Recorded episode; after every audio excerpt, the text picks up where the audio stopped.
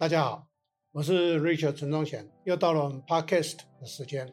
今天要跟各位来谈的这一个课题呢，啊，是很多人很关心，可是不晓得该怎么下手，那就是市场调查啊。所以有些人曾经这样问过我这个问题：市场调查的报告到底要如何去挑选？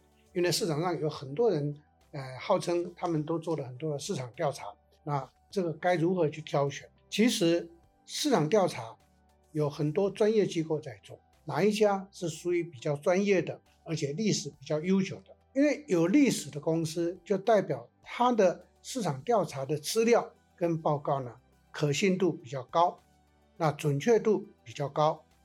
所以呢，我非常简单的建议在座各位。就去找一些专业机构啊，比如说我们台湾专门做市场调查的公司蛮多的，尤其跟企业界相关的。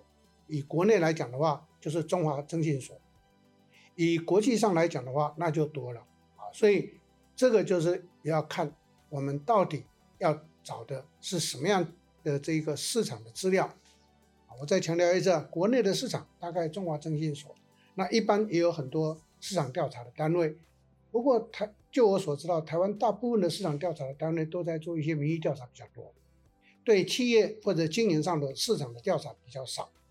那这样就要看每一个行业或者每一个公司所需要的是什么。所以我的建议很简单，找这一个社会上或者这一个啊市场上头知名度、可信度，或者是啊这一个存在的时间比较久的公司啊。应该他们的资料参考价值就蛮高的。不过呢，在这个过程上头，如果企业界想要自己来做市场调查的话，其实也是可以的。那么该如何的来下手？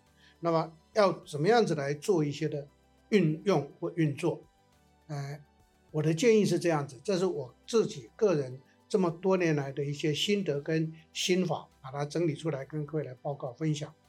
首先，第一个。我们从书面资料去收集跟整理，当然也有一些啊很多相关书面资料的汇总的单位，啊，我把这个称之为叫做外部资料。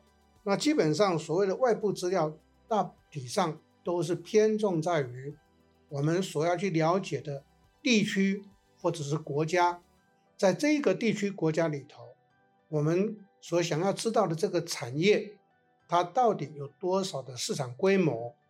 那到底在这个市场上头有多少的 player 在这上头？啊，这个 player 就是竞争对手。所以市场规模指的就是这个是 market size 有多大，可能包括金额，可能包括数量。好，那这个就是最基本的。那这个最基本呢，啊，比如说在国内，在台湾来讲的话，我相信在座各位都很清楚知道，行政院主计署呢。它就会有所谓的家计收支报告，或者是它会有很多相关的一些产业，当然它比较大的产业的一些相关的资料。收支报告里头，我们可以再去细分啊，来做一个参考跟了解。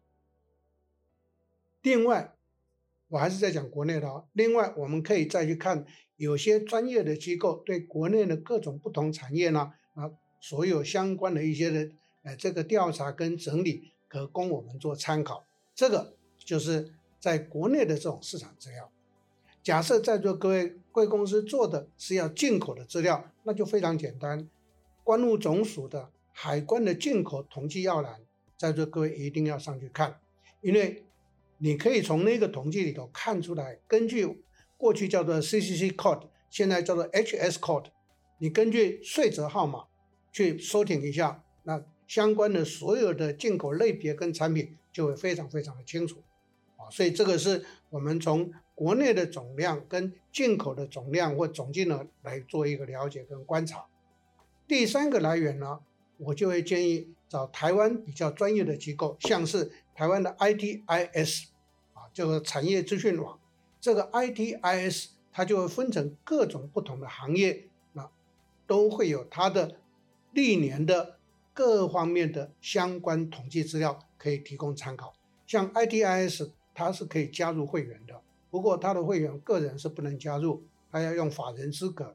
所以通常用法人加入的话，一年的收费大概是六千块钱。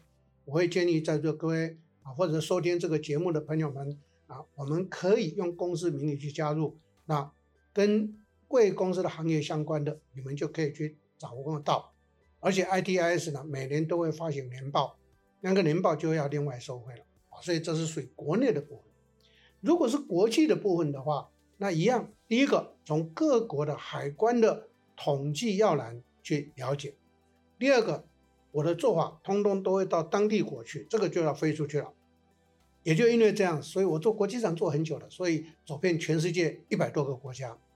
我通常都到每一个地区国家去，跟他们的类似我们台湾的行政院主计署的这种统计机构去跟他们要资料。以前我必须要飞出去要资料，现在不用了，现在只要上网，通通都可以浏览得到。第二个重点。那那就真的要飞到当地去。我是到每一个大城市，他们的这个商会，他们的商会呢，等于我们台湾的这一个工会组织，他们就会有会员的名录，会有这一个行业、这一个行、这个商会或者这一个行业、这个产业，他们相关的整个市场的规模，还有通路的情况，通等等的这一些资料非常的齐全。这是第二个资料。第三个，飞到国外去是要看什么？那这是我的心得分享给各位参考。我一定会到当地国的这个主要市场的市集的地方去看。我相信讲市集各位都很清楚，台湾话叫做集市啊。每一个行业都在每一个大都市里面都一定会有某一个地区是这个行业聚集的地方。比如说台湾的山西产业，那就是在台北市的八德路三创这个地方是山西产业聚集的地方。比如说，以前台湾的家具业，现在当然有家具的量贩了。过去呢，通通都在延平北路，还有这个南昌路等等的这一些，就是家具一条街。比如说，过去我们看是说，哎，这个成衣的，那在台北市的话，就是五分埔；在高雄就是新崛江；在台中就是天津路。当然，因为电商的崛起的关系，这一些就慢慢慢慢的没落。不过呢，如果各位有兴趣的话，你就可以看得到那个叫做集市效应，一定会看得到。你们一定要到当地去啊！这是从国内国外跟各位大体上的一个建议。但是呢，我从最早期啊，在我非常年轻的时候要做市场调查，就要做什么？我相信在座各位或许你现在也看得到，你在大街的十字路口。你会看到有几个年轻人坐在那边，然后坐在那边有一个板子，他们就拿了一个码表在按按按。各位知道这个要干什么？就是统计车流量，统计行人的流动，这个我们称之为叫做车潮或者叫做人潮。透过这种统计，那是非常实际的去了解。当然，现在科技发达之后，在座各位更加清楚知道，全世界的消费趋势。有一个共同的特性，那就是往商城，或者是量贩，或者是复合店，大的这一种游乐设施的复合店去集中。也就因为这样，所以街边店就会慢慢慢慢的式微，开始发展到线上或者线下。线上各位不需要我多讲，大家都知道，那就是电商。所谓的线下指的是什么？过去我们认为说那就街边店，现在不一样了。现在是在 Outlet Mall，在商城，在量贩，在大百货卖场，这个叫做大的大型的复合性质的这一个销售的点，像这些就是我们所要去了解。所以呢，如何每一个企业如何去做好我们的市场调查，你可以从实际上去这一边去做。第二大重点就是我们要去做市场情资的收集。好市场情资的收集，科技发达之后非常方便，你只要一上网，什么资料都可以收集得到。那到底收集哪些的资料？我在讲行销课程的时候，常常会告诉所有的学员，我说几个基本的跟产业相关的，我们一定要去关注。这个就是外部情资收集的 Pastel。所谓的 Pastel 的意思叫 P E S T E L。所谓的 P 的意思就是说，我们要一定要去了解每一个地区国家。他们的政治或者政策的一些变化或者影响，那一呢就是经济市场的相关变动，S 呢就是流行的趋势 T 呢有两个意思，一个是技术的变革，第二个是竞争的威胁。那接下来的第五个英文字母的 E 指的是什么？E 指的就是一种环境或者环保的影响。现在这个变得很重要。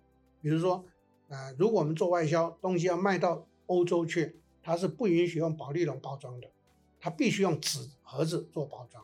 所以这个就是一个差别所在。好，那最后的 L 指的是什么？法律。那法律跟什么有关系？跟认证有关系。有些的行业会跟认证成正相关。所以在座各位做一个外部市调，除了我刚刚介绍给各位的，在国内、在国外的一些专业机构或者如何走到市井去呢方式之外，再来就是在线上收集相关的资料。那第二个市市调的关键重点就是要说内部市调。那内部市调呢，指的是什么呢？那就是我们公司三到五年来的所有的销售的统计分析。这个统计分析对任何一个企业，大大小小的公司来讲，它都是非常非常的必要。所以这个统计分析呢，就要分成为统计分析呢，就分成为产品别的排行榜、区域别的排行榜、通路别的排行榜、客户属性别的排行榜，然后再把客户属性跟产品做交叉分析。我相信这么一讲，或者过去有上过我其他课程的朋友们都会知道，我常常会提供很多的表单。那这些表单对我们来讲是会有很大很大的参考的价值，会看出它的趋势的变化。尤其排行榜要做三年排行榜，我们就会看出他们的消长。所以这一些通通都叫做内部的色调的分析。第二个内部色调，呃，第二个内部色调指的是什么？那就是公司的。客户别的购买的频度，因为购买的频度可以看出来这个客户他到底多久会买一次。那通常在实务上操作的时候，你会看到有些客户可能每个月下单，有些客户可能两个月下一次，有些客户可能每一个季度才会下单，有些客户他是不定期的。通常我这分成这四大类，不管做内销外销，不管你做工业性产业。经销性的产业或者是末端的消费性产业，通通都是一样。哎，尤其是有很多人常常问我说：“老师做末端消费性，那个 end user 是谁？我都没有他的资料。”我说：“这就是我们的错。end user 是谁？你怎么可以可以没有他的资料？就代表不够用心。所以只要任何一个用心的人都可以拿到末端的客户的资料，这个是非常有参考价值的。所以呢。”在市场调查，如果一个企业想要去做好的话，那今天我就利用这个机会跟大家做一些的分享，让大家了解市场调查对任何一个企业来讲，它都是非常的重要，因为那是一个如何去做精准分析的一个依据。当我们精准分析做了以后，对于未来我们在经营上头的决策。就会带来非常重大的一个参考价值，而且这个决策就叫做精准决策，叫做 lean decision。这些年来，很多的企业都忽略了这个重点，所以在今天这个主题上面呢，就跟各位来强调市场调查该如何去做，以及市场调查做了以后可以对我们带来什么样的帮助跟影响。利用这个时间呢，跟大家做一些的报告跟分享。